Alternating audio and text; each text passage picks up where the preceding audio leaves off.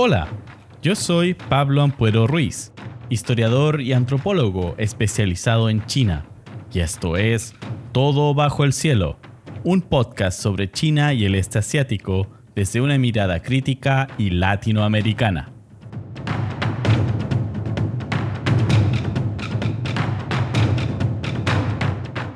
Antes de comenzar, quiero pedirles disculpas. La semana pasada estuve con un resfriado muy fuerte que me debilitó mucho la voz y no me permitió grabar un episodio.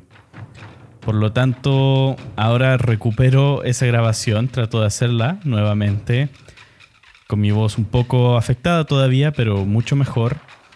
Y, pues bien, les quedo debiendo un episodio en el futuro, así que alguna de estas semanas vamos a tener un double feature para las personas que la semana pasada pudieron atender a el seminario de investigación del Centro de Estudios Asiáticos de la Universidad Católica, bueno, ahí pudieron escuchar mi, la condición de mi voz, pero también pudieron enterarse un poco más de, de mi investigación. En algún momento se va a poner disponible la grabación en YouTube, así que les avisaré para aquellos que quisieran verla, que se perdieron esa oportunidad. En este episodio abordamos la última entrega de nuestra breve revisión de la historia moderna de China, terminando este ciclo de comentarios sobre la época de la República de China. Luego de esto haré algunos episodios de otros temas antes de volver y empezar a, cubrir la República Popular de China y ese desarrollo histórico. En el episodio anterior Quedamos en la nueva competencia por constituir una autoridad central tras la muerte de Sun Yat-sen, el histórico líder revolucionario, en 1925. Chiang Kai-shek, director de la Academia Militar de Huangpu o Whampoa, logró exitosamente unificar al partido, el Kuomintang, en torno a sus fuerzas militares conocidas como el Ejército Revolucionario Nacional. Esto a través de negociaciones y pugnas internas, que no fueron fáciles, porque esto significó reducir la vigilancia civil sobre las fuerzas militares, romper la alianza del Frente Unido y decimar a los comunistas e integrar a los señores de la guerra en las estructuras políticas del Kuomintang. Chiang Kai-shek, cuñado de Sun Yat-sen, se convirtió al cristianismo en 1928, tratando de agraciarse con la familia de su esposa, la influyente familia de su esposa. Investigaciones recientes que han explorado el diario personal de Chiang Kai-shek han descubierto, sin embargo, que su fe era sincera, aunque en su visión esta especie de cristianismo protestante reforzaba las enseñanzas de Confucio. Tras su entrada triunfal a Peipyong, el nombre de Beijing en esa época, Chiang Kai-shek decidió rendirle homenaje al líder histórico, a Sun Yat-sen, y junto con elevarlo al rango de padre de la nación, o Kuo-fu, envió a construir el icónico mausoleo en la nueva capital nacional de Nanjing, una ciudad que a pesar de haber escrito una tesis completa sobre el gobierno que se estableció en esa ciudad durante el periodo republicano, aún no, he podido visitar. Son las ironías de la vida. El periodo de lucha por la unificación estuvo marcado por la lucha de los revolucionarios contra los señores de la guerra, que defendían sus privilegios de dominación local. Si bien el Kuomintang y el Partido Comunista trabajaron de forma conjunta en diversas expediciones que tenían por fin extender la soberanía de la nueva república, ambos se caracterizaron, más allá de las diferencias ideológicas, por apoyarse en distintas bases sociales. El Kuomintang logró apoyo fundamentalmente urbano entre las élites provinciales y la burguesía, mientras que el Partido Comunista constituyó sus bases, bajo la tutela soviética, entre el incipiente proletariado urbano, donde el movimiento trotskista chino tuvo una influencia bastante importante antes de que fuera purgado, y luego bajo el liderazgo de Mao Zedong entre los sectores campesinos. El ímpetu de construir un Estado centralizado se debía a que tanto nacionalistas como comunistas consideraban que esa era la única forma de detener la presión extranjera sobre China, a la vez que era la vía más eficaz para terminar con el apoyo logístico que las potencias imperialistas otorgaban a muchos señores de la guerra con el fin de mantener una China dividida y vulnerable. En este periodo, los intelectuales juegan un rol muy importante. El 4 de mayo de 1919, cerca de 3.000 estudiantes de la Universidad de Pekín, que hasta 1952 se ubicaba a pasos del Palacio Imperial, pero que luego se cambió al campus donde yo estudié, que está cerca de Wudao y otras instituciones de la ciudad, otras universidades, realizaron una manifestación masiva en la plaza de Tiananmen en respuesta a la entrega de las concesiones alemanas en Shantung a los japoneses, siguiendo las disposiciones del Tratado de Versalles. Los estudiantes incendiaron la casa de un ministro pro-japonés y golpearon al embajador chino ante Japón. Este movimiento se fundó en el sentimiento anti-japonés y la defensa patriótica. Lo más importante de destacar, para esta parte de la historia, es que fue dirigido por intelectuales que hicieron confluir las nuevas concepciones culturales de Mr. Science, de el señor Ciencia y la señora Democracia, con el nuevo patriotismo en un enfoque común que se tradujo en un programa antiimperialista. Se puso de manifiesto el proceso de transformación que vivía la sociedad china. La industrialización trajo consigo la emergencia de los sectores medios y de una incipiente burguesía que era capaz de actuar en el escenario político.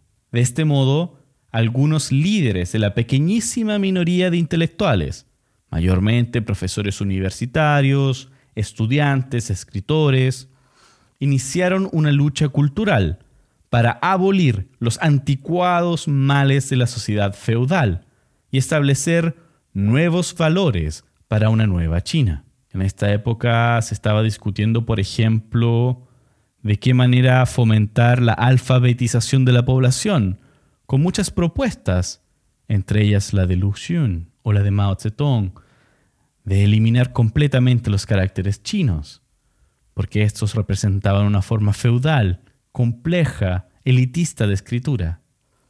Claramente estas visiones no fueron sostenidas luego de la fundación de la República Popular de China. Es así como en este momento emergen nuevas formas de activismo político y social. Por un lado, se fundan organizaciones políticas modernas, como los partidos políticos. Por otro, llegan y se divulgan traducciones de pensadores de la modernidad. Muchos textos fueron traducidos esencialmente desde el japonés, como Francis Bacon, Alexis de Tocqueville, Max Weber y Karl Marx. Y rápidamente influenciaron las ideas de escritores locales, como Chen Tuxiu, que fue uno de los miembros fundadores del Partido Comunista de China y uno de sus primeros líderes y el grandísimo escritor Lu Xun. En consecuencia, junto a las nuevas tareas que abrió el movimiento del 4 de mayo, la sociedad completa entró en un nuevo momento histórico. Las organizaciones políticas se comenzaron a fortalecer, las tensiones entre ellas a intensificar. Con el éxito continuado de la expedición al norte, cuyos detalles vimos en el episodio anterior, Chiang Kai-shek tuvo que hacer frente a una trascendental disyuntiva. ¿Se permitiría a la izquierda tomar la delantera y que los capitalistas y terratenientes fueran expropiados? o debería prevalecer la derecha y hacer una alianza con la burguesía nacional y transnacional? La decisión fue vital para el desarrollo político posterior. El general Chiang, en consecuencia, lanzó una serie de ataques contra los comunistas, entre ellos la gran matanza de Shanghai, donde cientos fallecieron, donde Zhou Enlai, quien luego se convirtió en el, primer, en el histórico primer ministro de Mao Zedong, escapó pero por un pelo de esa protesta, de esa matanza. Desde entonces debió dividir sus fuerzas, las fuerzas del Kuomintang, para lograr la unificación y combatir por una parte a los comunistas y por otra a los señores de la guerra. La administración de Chiang configuró un régimen centralizado y autoritario. La llamada década de Nanjing, entre 1927 y 1937, que en chino Putonghua se llama Nanjing Shinian, o los 10 eh, años de Nanjing. Estuvo marcada por la represión a la sociedad civil, la promoción del adoctrinamiento político de los nuevos ciudadanos y la intrusión del Estado en la esfera privada. Chiang Kai-shek admiraba el fascismo italiano, ese que había llegado al poder tras un golpe de Estado en 1922. Lo que más le encantaba era la disciplina, tal como aquella que se mantenía en el ejército imperial japonés. De esta forma, reformó sus propias fuerzas militares y creó asociaciones civiles de tipo fascista, como los camisas azules, y promovió un movimiento de la nueva vida, Xinsheng Yuntong, que buscaba implementar valores tradicionales de disciplina, obediencia y preparación física entre la población. Este movimiento se planteaba en oposición al marxismo y estaba impregnado de ideología fascista, de elementos cristianos y sobre todo de reminiscencias confucianas. Restableció el culto confucio, revalorizó las virtudes tradicionales criticadas por el movimiento del 4 de mayo, el Wu Yuntong, y propuso remedios de orden moral y espiritual para los problemas económicos y sociales de China. Sun Meiliang, la esposa del generalísimo y quien tuvo un rol muy importante en la promoción de este movimiento de la nueva vida, señaló en un discurso de 1935 que el chino de nuestros días parece haber olvidado la antigua fuente de la grandeza de China en su afán por conseguir algún beneficio material. Pero naturalmente, si se desea hacer resurgir el espíritu nacional, deberá recurrirse a bases estables. Las bases estables a las que se refería Sun Meilian eran las así llamadas cuatro virtudes de propiedad, rectitud, integridad y conciencia, las cuales eran fundamentales para el desarrollo del nuevo ser moral. Esto planteó un nuevo foco para la tarea fundamental del periodo, que era la institucionalización republicana precisamente. A pesar de estos esfuerzos, las potencialidades que estaba abriendo este nuevo gobierno republicano fueron prontamente anuladas por el militarismo japonés, que en 1931 logró apoderarse del Manchukuo o Manchuria y en 1932 invadió la gran ciudad de Shanghai. Entre 1937 y 1945 el conflicto escaló hasta una invasión generalizada. Una vez más, entre 1930 y 1940, la intromisión japonesa impidió institucionalizar el poder y no permitió o bloqueó la posibilidad de consolidar las bases de apoyo popular. Además, la guerra trajo consigo serias complicaciones económicas, miseria, muerte y dolor.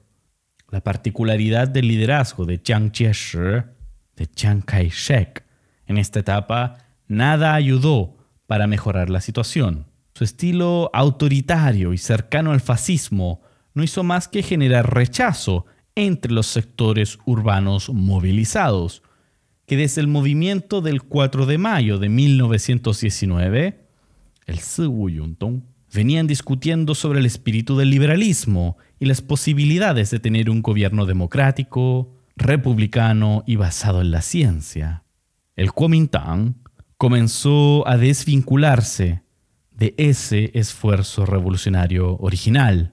El oportunismo corrupto y la administración ineficiente acompañaron la represión y la censura. Recordemos que para que Chiang Kai-shek pudiera unificar al país, muchos de los señores de la guerra tomaron posiciones administrativas. Fueron de esa forma cooptados por el Kuomintang, pero eso llevó a perjudicarlo, a debilitar al partido y a las instituciones desde adentro. El ideal constitucionalista de los cinco poderes defendidos por Sun Chongshan, por Sun Yat-sen, no logró prosperar en el gobierno de Nanjing. El poder ejecutivo opacó al legislativo, y de hecho la Comisión de Asuntos Militares encabezada por Chiang Kai-shek tenía el mismo peso que los cinco yuan o ministerios del gobierno civil juntos. Dicho organismo, la Comisión Militar, consumió la mayor parte de los ingresos del gobierno de Nanjing y estableció un gobierno militar de facto. En resumidas cuentas, como señala el historiador y sinólogo John King Fairbank, autor de un maravilloso libro llamado China, una nueva historia, Chiang resultó heredero de la tradición de la clase dirigente china su liderazgo moral se expresaba en términos confucianos, mientras que el estilo de trabajo de su administración manifestaba los antiguos males de la ineficiencia. Tal como vemos, el periodo se ve cruzado por tres fases en el desarrollo de la institucionalización. En un primer lugar, tenemos el periodo de 1911 y 1912, donde después de ese levantamiento de Xinhai, cuando, se derrumba el aparato institucional de la dinastía Qiang, Sun Chongshan, Sun Yat-sen, asume el liderazgo de las fuerzas revolucionarias, buscando la instalación de una república moderna inspirada en las ideas de sus tres principios del pueblo, el San Min Yi, del cual conversamos hace un par de episodios atrás. El segundo periodo va de 1912 a 1927, bajo el liderazgo de Yuan Shikai hasta 1916, recordemos, cuando fallece. Y posteriormente con la fragmentación del poder en los señores de la guerra. Entonces, este periodo, desde 1912 al 27, es un periodo bastante caótico significa un retroceso en términos de institucionalización republicana, ya que en una primera instancia tenemos a Yuan Shikai tratando de reconstruir un imperio, pero basado en torno a su, propio liderazgo, y que tras su muerte, bueno, colapsa el orden institucional en su integridad. Finalmente tenemos el periodo de la década de Nanjing, Nanjing Shinian, de 1927 a 1937, bajo el liderazgo de Chiang Kai-shek el generalísimo, quien asume una línea filofascista, estableciendo un gobierno autoritario y militarizado que impedía el desarrollo de una república como tal, con división de poderes. Su preocupación principal durante este periodo fue la represión a los comunistas y a la sociedad civil, a tal punto que frente a la invasión nipona mantuvo una política pasiva perdiendo gran cantidad de territorio y de ciudades y de apoyo, lo cual fue gravitante para la desestabilización final de la confianza del Kuomintang como una especie de vanguardia moderna de la revolución.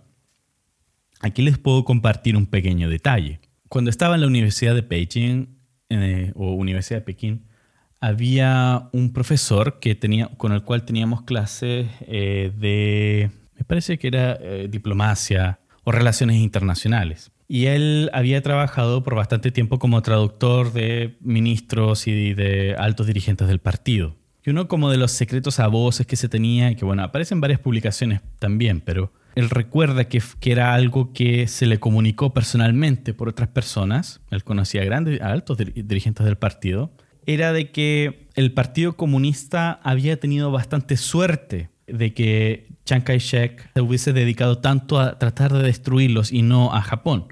Porque sin, sin el, militarismo de Japón y la invasión japonesa, el Partido Comunista no habría podido ganar la revolución. Y él dice esta frase, que ¿cuál era la justificación de Chiang Kai-shek?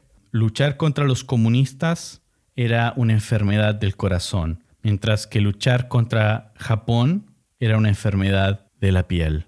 Y esa fue la reflexión que entregaba Chiang Kai-shek para justificar de que los problemas del corazón eran mucho más urgentes, mucho más graves que aquellos sobre la piel.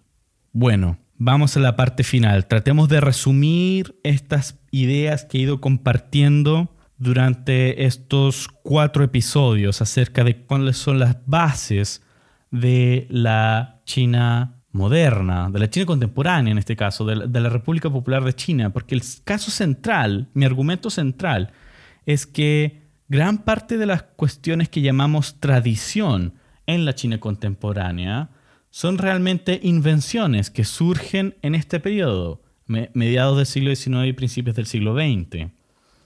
La forma en que se piensa, por ejemplo, el pasado, la forma en cómo se piensa Confucio, la forma en cómo se estructura un pensamiento internacional no son cuestiones que uno realmente puede trazar por 5.000 años, sino que un par de cientos, incluso en, algunos casos solamente un par de décadas. como por ejemplo la idea de la nación, no, tiene 100 años en, el de desarrollo en el caso de la República Popular de China. entonces, tratando, por eso le he dado tanto tiempo a este periodo de, la historia, que suele ser menos estudiado que otros periodos de la historia de China, de este concepto civilizacional de China. Así que tratemos de cerrar estas ideas y cerrar este episodio. Mientras el gobierno de Nanjing se debatía entre resistir a la invasión japonesa y mantener el constante flujo de capitales para asegurar su existencia, las bases campesinas y los sectores intelectuales progresistas muy inquietos con la situación, vieron en el Partido Comunista una alternativa válida para mejorar sus condiciones de existencia y para mejorar la situación en la que China estaba como una totalidad. Particularmente porque los comunistas estaban allí, estaban a su lado, en las universidades, en, las aldeas, en las fábricas, incluso en las asociaciones de comerciantes nadando como peces en el agua, como diría Mao Zedong, mientras que el Kuomintang se diluía en la corrupción, el abuso, el descontrol y la violencia.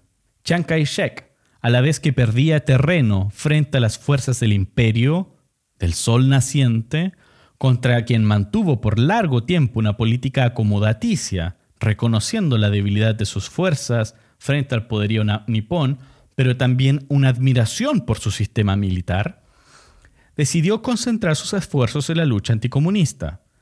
Implementó lo que hoy en día se llama la estrategia de cerco y aniquilamiento, que se basaba en el control de grandes ciudades y la extensión de larguísimas líneas de abastecimiento, mientras que los comunistas emplearon la táctica de guerra de guerrillas, constituyendo focos de lucha armada que ponían en jaque la táctica nacionalista al cortar esas líneas de abastecimiento.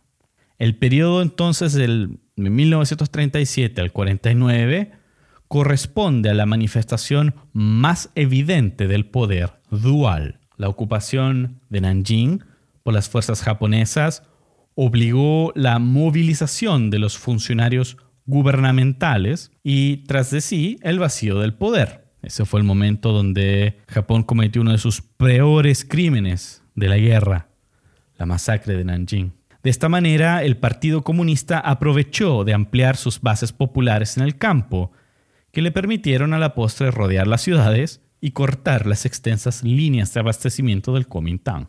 Esa exitosa estrategia militar comunista, llena de esfuerzo, llena de historias de valentía, de osadía y de grandes decisiones, gestada por líderes político-militares excepcionales, sinceramente, logró sobreponerse a la astucia táctica que caracterizaba al generalísimo.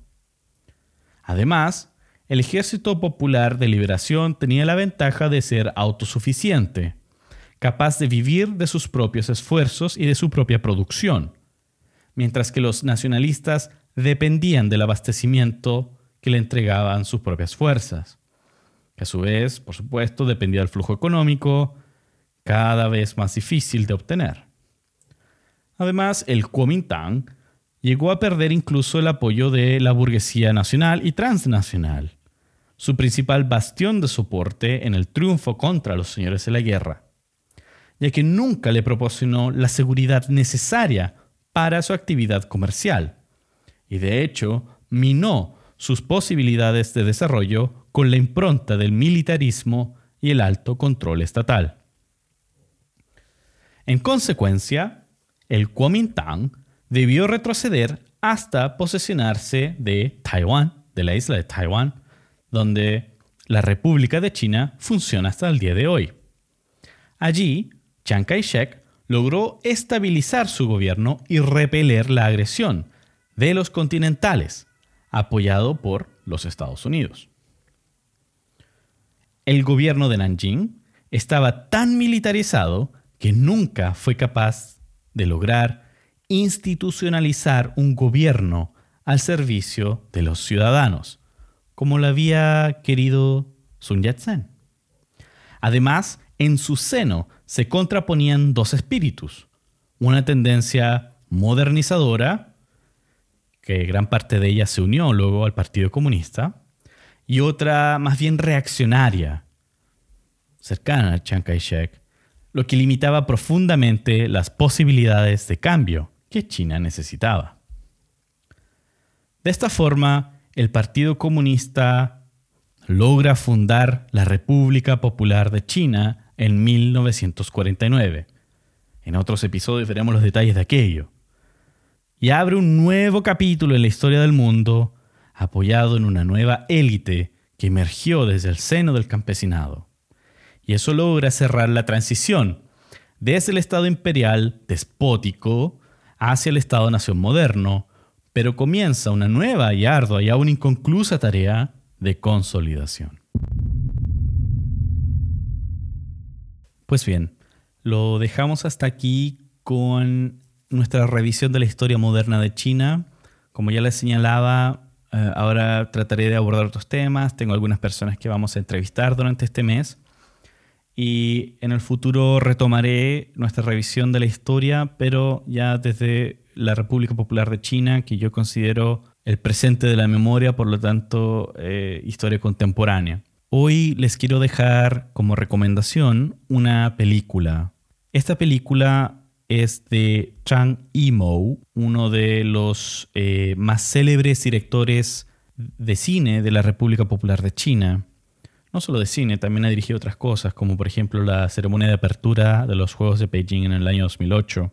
En sus primeros años, sus primeros filmes eran bastante interesantes y es cuando se volvió famoso, porque estos trataban con un tipo de tema, la literatura de las heridas o el cine de las heridas, que reflexiona críticamente, sin, sin romantizar, pero tampoco sin vulgarizar el periodo crítico de la revolución cultural, que es eh, este, esta gran convulsión social que sucede entre 1966 y 1976, donde una lucha por el poder, pero también una ambición por construir el socialismo de manera acelerada, desencadena una gran crisis social de lucha de, de, facciones políticas, etc., donde mucha gente sufrió bastante.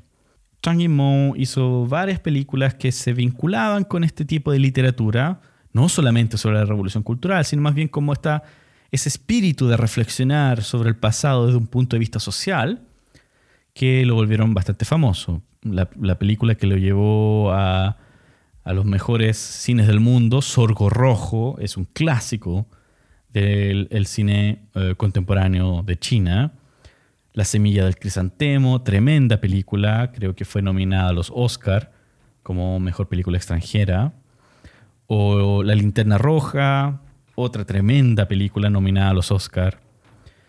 Luego de ese, ese, periodo inicial de fines de los 80, principios de los 90 es súper, súper bueno en, en, la carrera de Chang Yimou. Probablemente la película por la que más se le reconoce a nivel popular es Hero, Héroe, em, porque es una película tremenda que tiene que ver con, con todo este imaginario de, de Qin Shi Huangdi, la fundación de China, etc. Es una, una tremenda película.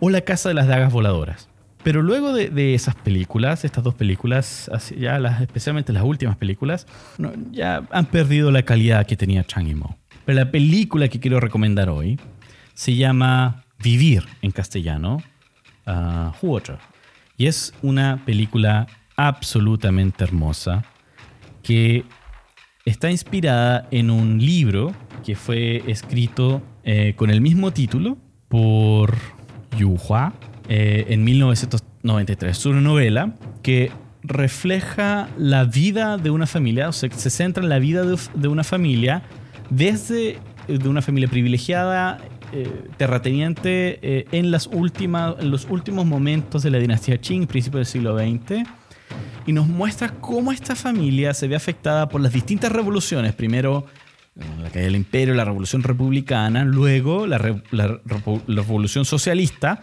cuando esta familia ya está empobrecida y bueno, el, tipo trabajaba como un titiritero y puede unirse al Partido Comunista y es parte de la revolución.